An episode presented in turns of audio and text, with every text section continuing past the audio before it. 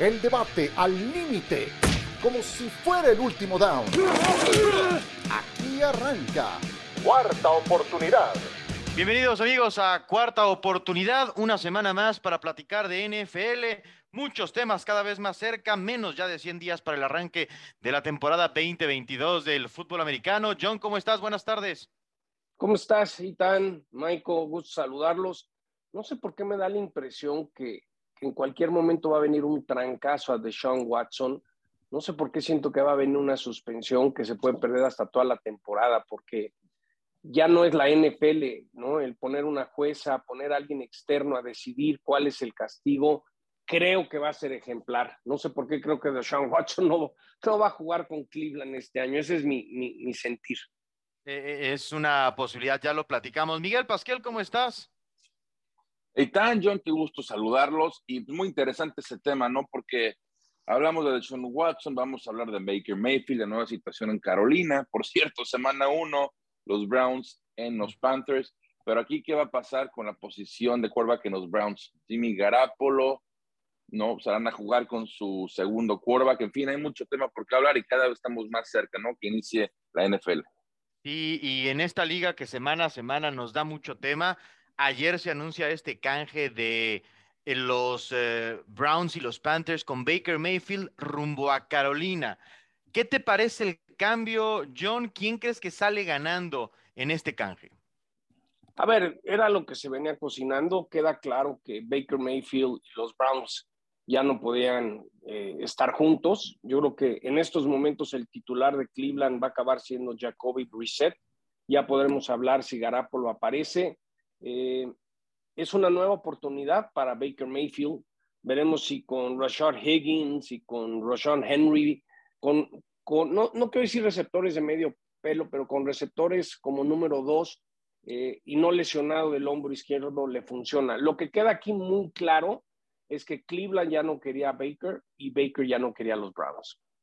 Y eso se hizo público una vez que, que se supo que Cleveland andaba buscando a Deshaun Watson. A ti, Miguel, ¿qué te parece el cambio? ¿Qué conclusiones sacas de este cambio? Uno, creo que los Panthers ganan el cambio, pero sin duda, ¿no? Yo creo que el equipo de Carolina hizo muy bien las cosas. Bien el gerente general Scott Peterberg, que, bueno, al final de cuentas, compañeros, tiene a los dos primeros quarterbacks seleccionados en el draft del 2018. Claramente Sam Darnold ya vimos que no es la solución. Pero yo sí creo en Baker Mayfield. Si vemos las estadísticas de Baker Mayfield, no son malas. Simplemente sabemos que las lesiones lo han limitado hasta cierto punto. Carolina es un equipo que está en, reestructuración, pero sí creo que con la adquisición de Mayfield pueden mejorar las cosas a una división que Brady lleva de salida, le queda prácticamente un año. Nuevo Orleans es una incógnita, tampoco sabemos cómo va a estar. Atlanta es igual, es un equipo en reestructuración. Si Mayfield encaja bien en ese sistema, yo creo que puede tener un buen futuro.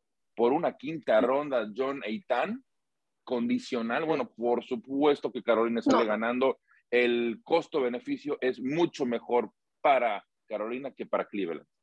Y súmale, Miguel, que los 18.8 millones que va a ganar Baker, Cleveland todavía va a pagar 10 millones. Es decir, Carolina compró en Outlet, compró algo que ya no funcionaba en Cleveland y creo que les fue muy bien. Sí, estoy de acuerdo. Y curiosamente, ¿cómo abren la temporada estos dos equipos? Cleveland contra las Panteras. Aquí lo interesante de Cleveland es que ellos dejan 8 millones de cap que se ahorran de esto y para traerse a Garapolo, si se llegara a dar, Garapolo está como en 25 millones. Entonces, a mí me da la impresión que San Francisco lo va a aguantar, quieren ver que esté bien Trey Lance, que una vez que vean que Trey Lance sí es, ya está listo para titular, no hay prisa, porque también se habla que los tejanos con David Mills tienen dudas. Yo creo que San Francisco en su momento le va a sacar mucho a Garapolo cuando lo mande, pero entre más te esperas, más desesperado puedes agarrar un equipo.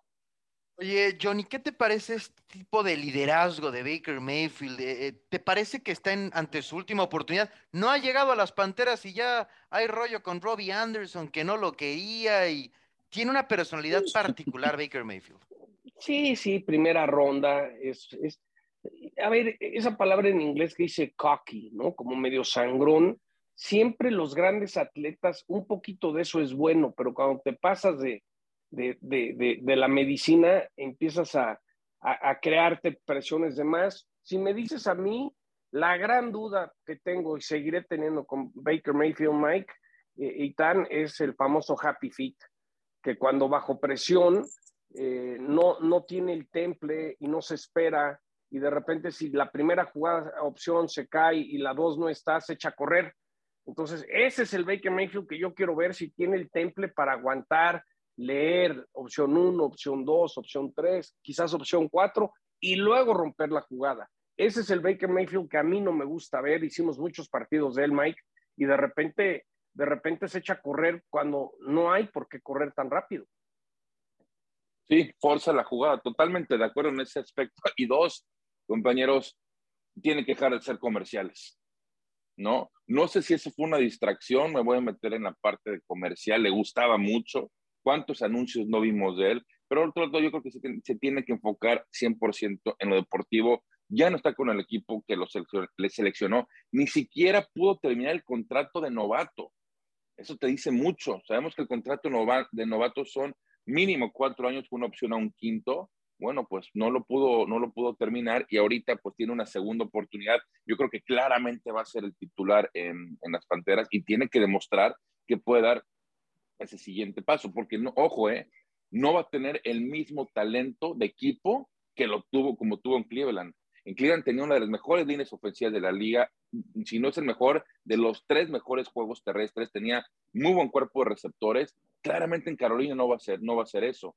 Entonces tiene que enfocarse, tiene que mejorar sus mecánicas, como le dice John, y poder dar ese salto para decir, ay, ¿sabes qué? Sí, Baker Mayfield si es un quarterback franquicia, si es un quarterback que nos puede lo podemos tener cinco o seis temporadas más. Yo creo que es la última llamada para Mayfield. A, ver, John, casi un cuarto de la NFL le movió a la posición de coreback. Cleveland con Deshaun Watson, Denver y Russell Wilson, Matt Ryan con los Colts, lo de los Steelers entre Trubisky y Kenny Pickett, Atlanta con Mariota y Desmond Reader, las Panteras Baker Mayfield y además draftearon a Matt Corral, los Commanders con Carson Wentz. ¿Cuál te parece de estas que es la mejor situación? Fíjate que, a ver, la lógica es decir, Russell Wilson y los Broncos de Denver. Ellos quieren volver a replicar lo que pasó con Peyton Manning, ¿no? Esa sería la fácil, ¿no? Decir, pues sí. Y, justo es nuestro primer Monday Night, Russell regresando a Seattle. Eh, yo tengo mucha curiosidad de ver, eh, yo le sigo teniendo mucha fe, y creo que tú también, Eitan, a Matty Ice. Yo quiero ver a Matt Ryan en los Colts con esa línea ofensiva, con buen ataque terrestre. Eh, tengo mucha curiosidad de ver a Matt Ryan y ver si Pickett, porque a Pickett, yo me acuerdo que hace muchos años me dijo Jason Witten que había franquicias que nunca pueden estar en reconstrucción por lo que significa la franquicia, y creo que Pittsburgh es una de ellas. Y yo creo que a Pickett en, cualquier momento le van a decir, Trubisky, muévete, va el chavito.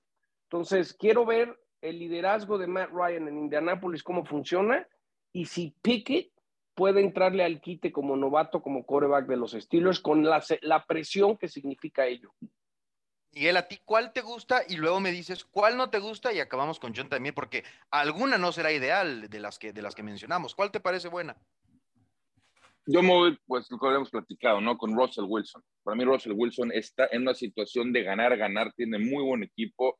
Es un jugador que tiene un ratio prácticamente de 2 a 1 en victorias contra derrotas a lo largo de su carrera, 104 victorias contra 53 derrotas. Lo de Matt Ryan, honestamente lo hemos platicado, eh, Eitan John, no creo que sea una mucho mejor opción, no digo que no sea mejor, pero mucho mejor opción en Indianapolis que lo que era Carson Wentz.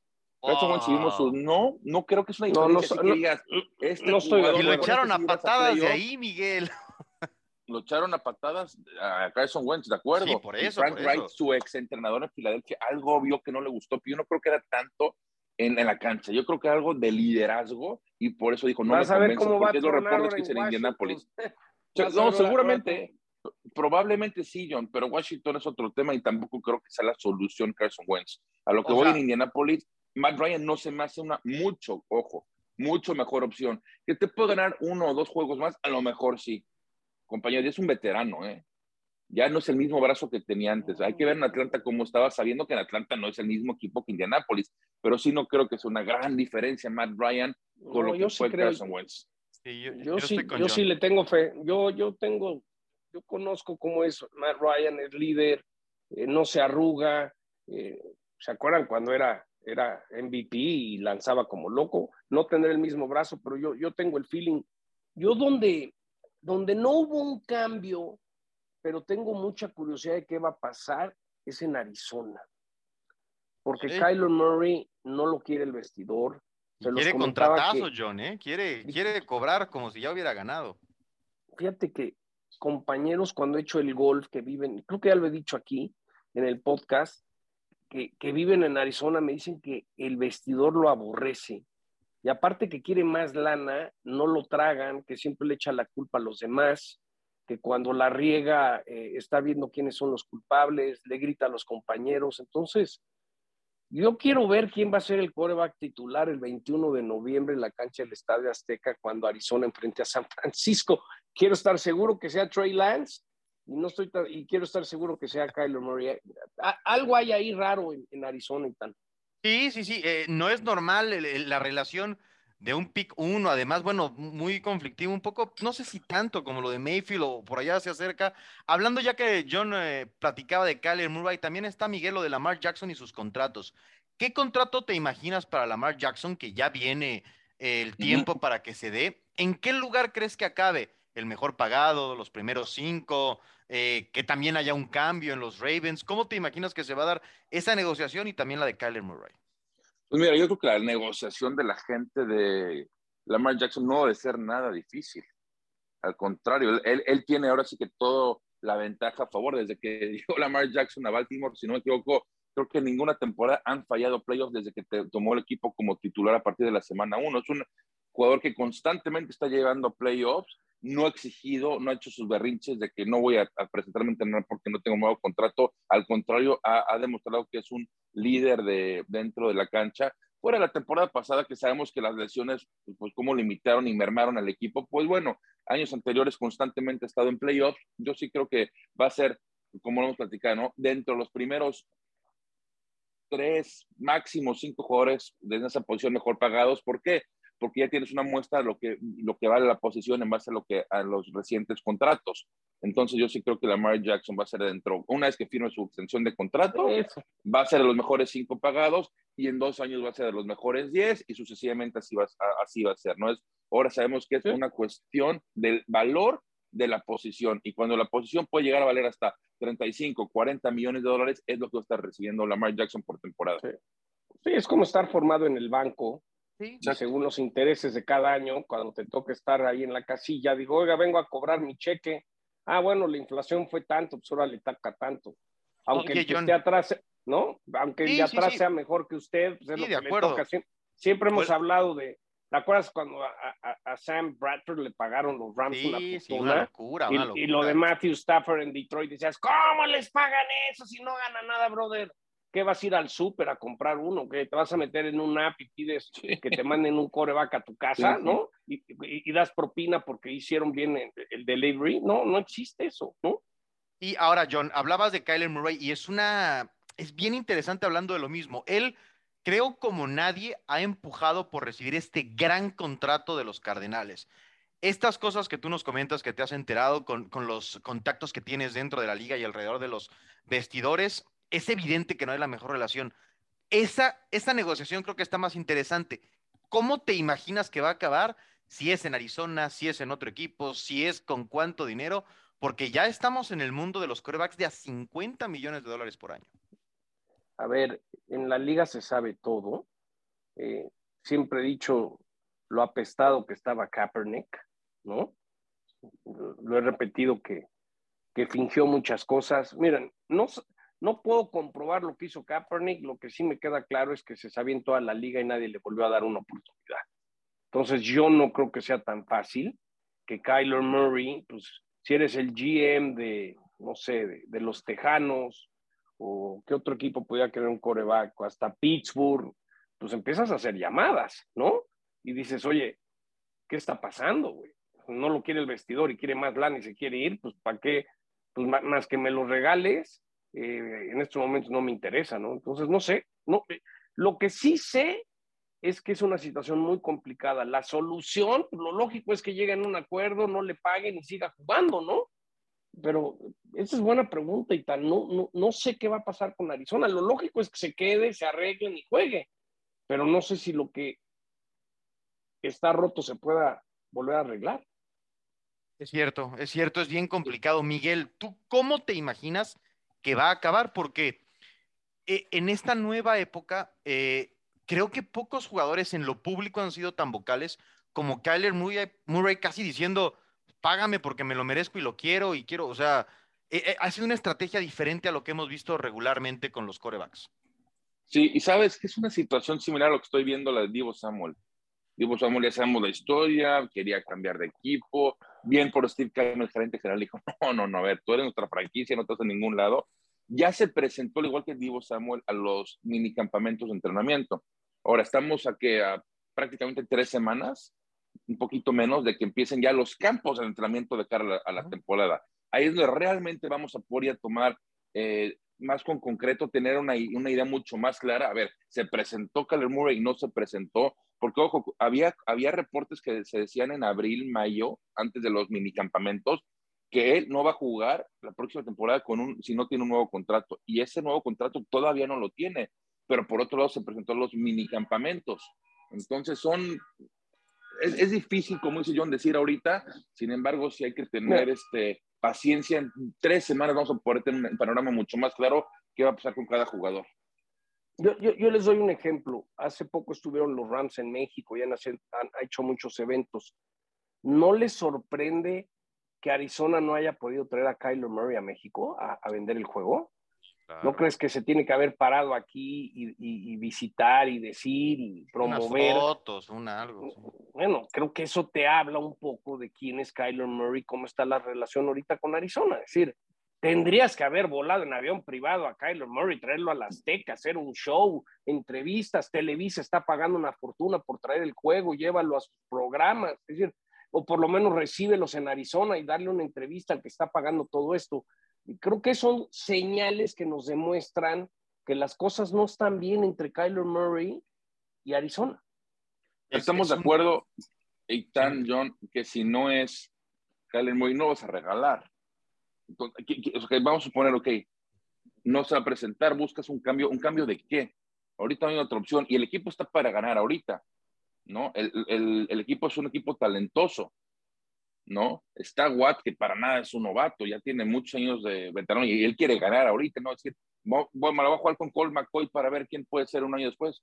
Y él va a decir, yo no sé si en un año voy a jugar o no, ¿me explico? Y así como, como eh, JJ Watt, hay otros jugadores yo ahorita sí me esperaría, no tranquilo, Steve Kemp creo que está haciendo las cosas bien, negoció con su agente, oye, sí, simplemente que demuestre dentro y fuera de la cancha que puede ser un líder para este equipo. Ah, Porque lo contrario, no, no, puedes, no lo puedes cambiar, por más que hagas sus berrinches y eso, no lo puedes cambiar porque no, Cole McCoy es tu opción. Me, me, preocupa que, que acabamos, que acabe siendo un perro de partido el 21 de noviembre que San Francisco tenga dos derrotas y Arizona tenga tres victorias, ¿no? Es decir, ojalá y no. y acuérdense que y acuérdense que a partir de la próxima temporada, no esta, en el 2023 va a haber flex, pero después del partido de México. Bueno, ya Perdón, sí. en el 2024, porque debido a las remodelaciones en la cancha del Estadio Azteca, la NFL no visitará la Ciudad de México. Esa es exclusiva, exclusiva de dos años de John, que siempre tiene la información sí. de, de no, primera están arreglando, están arreglando el Azteca y tal. Esa, bueno, esa, le, lo tierrita, ¿no? No, no, no vendrá la tierrita. 20, y eso que, porque me, oye, que la opción puede ser eh, Guadalajara y Monterrey, no, hombre, si no es el Azteca. ¿El azulgrana no te gusta? Pues ahí se jugó, ahí se jugó. El primero, esa claro. Es la, esa es la cuna del fútbol americano. Claro. Va a ser la casa del Cruz Azul y el América más de un año. Pero sí, sí. Filadelfia y, contra y se... Nueva Orleans. Ah, ¿no fue, en, no, no, fue en CU? Yo pensaba decir no, CU no. ese partido. No, en el Estadio Azulgrana, de temporada, la primera ah, vez. Sí, sí me acuerdo. 78. ¿Cómo se llama ahí. este coreback que era analista de ESPN y tal? Eh, bueno, venía. Ah, ya sé. Ron Jaworski. Jaworski, Ron Jaworski. Ron Jaworski. Que era coreback. Él me dijo, oh my God. Porque sabes que siempre lo que, Y a Troy Aikman lo que siempre en su momento asustaba a los jugadores es ver las púas en las gradas, ¿no? Pues veías, ¿te acuerdas cómo, cómo eran, las, eran las, las, las, rejas con púas? Sí, sí, para no, era lo que separaba la cancha de las gradas. Exacto. Pues imagínate, llegabas tú, jugador de la NFL, y veías las púas, pues decían, pues, ¿qué, ¿qué, está pasando normalmente? ¿Y por qué? ¿Por qué, ¿Por qué hay púas o qué onda, no? Con cualquier cosita, sí, en el 78 fue la primera vez que vino la NFL a México. Nueva Orleans, ¿no? Algo sí, así, ¿no? Filadelfia, Nueva Orleans, exactamente. Si no me equivoco, Archie Manning eh, andaba de coreback. Y el papá de Mike Nolan, que vino como mm. head coach de San Francisco en el 2005, Nolan vino de asistente, ahora sí que de jalacables, de, de utilero, porque el papá estaba, no me acuerdo si, si trabajaba como coach en uno de los dos, me acuerdo esa conexión de, de Mike Nolan. Sí, sí, pero, pero bueno, de eso y más ha pasado con la NFL en México. Vamos a una pausa en cuarta oportunidad, amigos. Al regreso hay otro tema bien interesante relacionado con un jugador que hace poco perdió la vida con Demarius Thomas. Pausa, ya regresamos.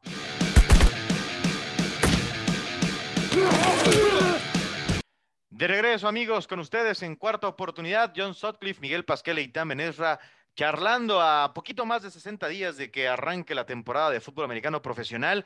Una de estas noticias complicadas, compañeros, se, se dio a conocer que de Marius Thomas, quien hasta hace muy poquito estaba activo, eh, receptor abierto, que tuvo buenos años, sobre todo con los Broncos de Denver, sufría de CTE, de esta enfermedad que tanto eh, desafortunadamente problema le ha causado a los jugadores de fútbol americano. John, yo te quiero preguntar, tú que estás en contacto con jugadores, con la liga, que tienes eh, estas relaciones, ¿qué tan preocupados están los jugadores al ver que sus eh, compañeros de profesión desarrollan esto y eventualmente sufren situaciones muy, muy dolorosas e inclusive el fallecimiento? No, yo creo que hace tiempo y te dabas un madrazo y te valía gorro, te parabas y seguías jugando. Y hoy en día, aunque no te lo diga un doctor, el jugador está más consciente de ello. Lo que pasa es que entre más exámenes y más cosas se sepan, también la liga se tiene que cuidar de demandas, ¿no? Entonces es, yo siempre he dicho, es un deporte muy violento y, son las consecuencias, ¿no? Ojalá en, en, estos nuevos contratos de, del sindicato laboral pudiéramos tener más exámenes, ¿no? Que, que acabando la temporada todos los jugadores se, hacían, se hicieran un check-up, pero formal de la liga, porque eso no quiere decir que, hay muchos jugadores que van eh, con su doctor a hacerse exámenes, ¿no? Eh, pero es algo más en lo individual, que pudiéramos tener algo más eh, forzado por sindicato de que acabando la temporada te tienen que hacer el scan para checar cómo estás. Y, Miguel, ¿tú qué tanto ha cambiado en tu opinión lo que la liga está haciendo y lo, consciente que están los jugadores de cuidarse a sí mismos. Yo creo que la NFL hasta cierto punto está haciendo todo lo posible para cuidar al jugador. No digo hasta cierto punto porque yo creo que hay todavía mucho más investigación. Y a poner el ejemplo de Marius Thomas. Sí tenía, como dices, esta enfermedad CTE, pero lo que también dice Nathan John es de que lo más probable es de que muriera eh, de un resultado de epilepsia postraumática bueno, tuvo un accidente, creo que fue en 2019, y luego tuvo una caída. Dicen que esto pudo haber, este pudo haber sido a raíz de ese accidente que no tiene que ver nada absolutamente con la NFL. Por eso digo que tienes que tener mucho más información, pero sí, lo, estamos platicando, es un deporte demasiado violento. Yo creo que los jugadores están claramente eh, entendidos de, lo que, de las consecuencias de lo que trae este deporte y aún así pues, lo siguen jugando, ¿no? es un, el deporte número uno en, Estados Unidos. Y la NFL, por su parte, pues ya no lo hemos visto. John, tú estás mucho más familiarizado con esto, el tipo de cascos que usan, el tipo de protección, las reglas, cómo han cambiado para proteger al jugador. En fin, yo creo que la NFL, insisto, hasta cierto punto han hecho lo máximo para proteger a, a los jugadores. Y eso no quiere decir que grandes atletas están yendo al básquet o al fútbol en vez del fútbol americano. Hoy los papás que llevan a los niños a entrenar de repente dicen, espérame, mejor vete a otro deporte. Y eso creo que tarde o temprano le va a cobrar factura a la liga, ¿no? De repente quizás no vamos a ver a tantos corebacks de primer nivel porque se fueron a jugar otro deporte. Pues sí, es, es todo un tema. Eh, lo que sí es que Creo que liga y jugadores están conscientes que no hay esfuerzo que sea menor y que cualquier cosa que puedan hacer por aminorar y cuidar a los jugadores vale la pena, vale la pena hacerlo. Y bueno, se dio a conocer esta eh, incómoda y triste situación alrededor de, de Marius Thomas. Estamos por despedirnos, eh, amigos. John, pero antes de eso, nos vas a abandonar la próxima semana, ¿verdad? ¿Te vas a tomar, vas a ir a recargar pilas antes de empezar la temporada? Sí, nos vamos a escapar, vamos a ir a San Andrews. Eh, me voy de fan. Hace mucho no voy a un torneo de golf de fan. Vamos a ir a, al Open Champions. Se cumplen 150 años de, de, ese torneo, el primer campo de golf del mundo. Y tengo mucha curiosidad porque hace un par de años Rory McIlroy, el golfista, me dijo, oye, por cierto, ¿ves ahí en el hoyo 18 de San Andrews? Hay un hotel que, que lo acabo de comprar con, ah. con Peyton, Eli y Copper Manning, así como, como si como cuando Itán compra departamentos para rentar en Querétaro. Eh, Ándale. Rory nomás, Rory nomás dijo, Así nada más. Compré, compré, este, ese hotel, entonces, bueno, a ver si tomo una foto y la subo en redes de cuál es el hotelito que se compró con los hermanos Manning, ¿no? Oye, John, luego nos tienes que investigar ¿De qué chambea Cooper Manning? No, no me voy a meter en esa plática. No, no, sí sé, no, sí sé, sí sé. Es ¿Y chambea o, no? Eh, no, no, no, es el, que, es el que maneja la lana de los hermanos y es un gran financiero en Nueva York. Es decir, luego te llevas la sorpresa que, Cooper ha hecho igual de lana que sus hermanos, pero, pero bueno, ahorita, ahorita ¿qué está haciendo? Comprando boletos para ir eh, en, avión privado a Texas, ¿no? A ver, Eso, ¿no? El tour, los tours para Texas. Ahorita lo que le importa es, es ir a a Texas. Y un último comentario que les quería decir que eh, no hace poco la MLS anunció un arreglo con, con iTunes, con, con, Apple, ¿no? Y a mí me habían dicho que Apple iba a comprar parte de NFL Media, es decir, que Apple se iba a asociar con la NFL para comprar una parte de NFL Network y quedarse el paquete de eh, NFL Red Zone, es decir, que tú puedas en, en, Apple, en iTunes, comprar toda la temporada o simplemente pues, quiero ver a quiero ver a Washington este domingo y lo pagas y lo bajas. Entonces, ese es el último contrato importante que la liga no ha anunciado que correría a partir de la temporada 2023. Y el hecho que Apple ya va a meter deportes en vivo en streaming con la MLS pues no me sorprendería que cuando anuncien el próximo iPhone esté el comisionado Gudel presumiendo también él su nuevo iPhone. ¿eh? Y pasan grandes ligas con partidos los viernes, se metieron a MLS y claro, nada se compararía si es que puede sumar la NFL. Miguel, eh, lo de Baker Mayfield impactó, por supuesto, en lo deportivo, pero no es en el único lugar donde se sienten los beneficios para Carolina de tomar a Baker Mayfield. No, fíjate que en febrero cuando abre, eh, acaba la temporada, abren las líneas de apuestas y Carolina abrió como más 5 mil para ganar el Super Bowl. Estábamos hablando cuando los Rams eran recién campeones. Después los, vinieron ciertos cambios, lo que tú quieras, y llegaron a estar a más 12 mil o más 15 mil. Y con la adquisición de Baker Mayfield bajó a más 10 mil. Es decir, tú puedes apostar un peso y si ganan las Panteras el Super Bowl, vas a cobrar 10 mil pesos. No es mucho el cambio, pero te das cuenta que, digo, por un jugador de, del nivel, por decir del nivel de Baker Mayfield, bajó un poco la línea, ¿no? Pero entonces lo hemos visto, ¿no? Lo mismo pasó con Denver muchísimo cuando agarraron a Russell Wilson. Denver era de media tabla para abajo, ahorita es el, creo que es el primer, el grande favorito en la conferencia americana junto con Kansas y los Chargers para, y Buffalo para llegar al Super Bowl. Entonces, ojo, ¿no? Es, lo que es increíble lo que cambia un jugador cuando cambia de equipo para los momios de las casas de apuestas. ¿Quieres tirar a la basura un peso? Juégale a Carolina.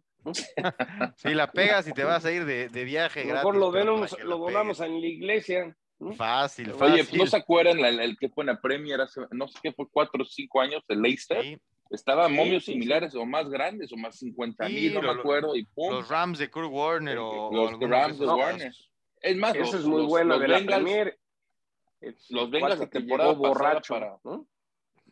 sí. Me acuerdo la anécdota de que, que en un bar agarró el cohete y con su cambio se la rifó para su equipo y luego fue a cobrar no sé cuántos miles de, de pounds porque pues, el, el, boletito, no sé, se rafó siete pounds y en vez de comprarse una última chela, porque acuérdense que que, en Inglaterra pues puedes apostar casi casi hasta en los baños públicos, ¿no? no me la sabía. Sí, ¿Fue este con el Leicester? Sí, sí, sí. Se le pasaron las Guinness y, amaneció con el boletito y lo guardó y pácatelas, resulta que fueron campeones. Porque así es como apuesta la gente. Si tú vives en Charlotte y estás en Las Vegas, ay, le voy a meter 20 dólares a mi equipo y de ahí gana mucho Las Vegas, del turista que gasta por, ay, pues, si pasa, pasa, ¿no? Y, si no, no pasa nada, ¿no? No son tan racionales algunas de las propuestas. Pues con esto, amigos, estamos llegando al final de cuarta oportunidad. Nos escuchamos la próxima semana con más de NFL. John, muchas gracias. Un abrazo, un gusto estar con ustedes. Ya falta poco para que comience el 9 de septiembre los Bills visitando Sofa y los Rams, el comienzo de la temporada regular. Y descansas, ¿eh, John? Ahí te vemos en las, en las selfies en San Andrews. Ahí, estaremos persiguiendo al tigre. Eso. Miguel, muchas gracias. Abrazo, Itán. John, John, que tengas buen viaje y nos estamos escuchando, Itán. Perfecto, pues aquí nos escuchamos la próxima semana, amigos, para platicar de más temas de la NFL. Esto fue cuarta oportunidad. Gracias y hasta la próxima. El debate al límite como si fuera el último down. Gracias por escuchar Cuarta Oportunidad.